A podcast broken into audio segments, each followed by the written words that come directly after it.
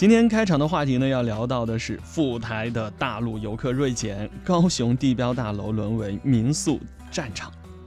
那么前不久呢，台湾中时电子报就报道说了，由于近年来啊赴台湾的大陆游客人数锐减，那么全台湾的旅馆业者是纷纷进入了寒冬。那么很多经营不下去的旅馆呢，他们已倒闭退场。高雄甚至出现了流血价格战，在高雄的地标建筑。八十五大楼内呢，有许多的转做民宿的小套房啊，出现了破盘下杀价。那么三天两夜只要九百九十九元的新台币，约合人民币呢，大概是二百一十三元。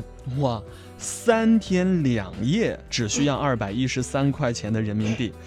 真的是非常的 非常便宜哈。由于这个台湾经济长期的不景气呢，高雄的八十五大楼的十三层到三十五层早就转做这种日租的小套房了。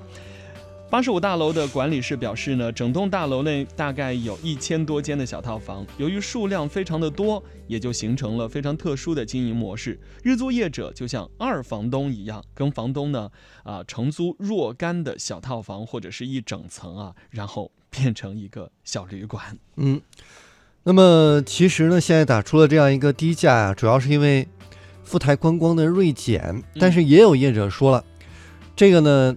哎呀，太低了，有点破坏原来的市场行情啊！而且这个房间呢，它是指没有景观窗户的一个小套房，顶多是六到八平，精致也不算是特别的精致，所以呢，这个也算是一个个案。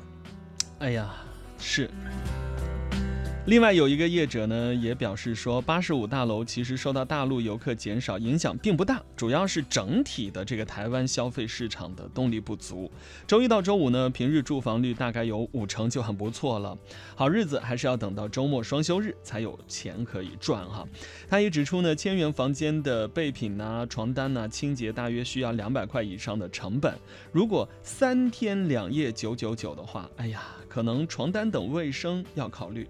毕竟是一分钱一分货呀。嗯，所以希望两岸的关系能够越来越好，台湾的旅行业能够越来越红火。嗯，好，那接下来我们要听到的这首音乐作品来自电影《青蛇》当中的一首非常好听的主题歌，陈淑桦《流光飞舞》。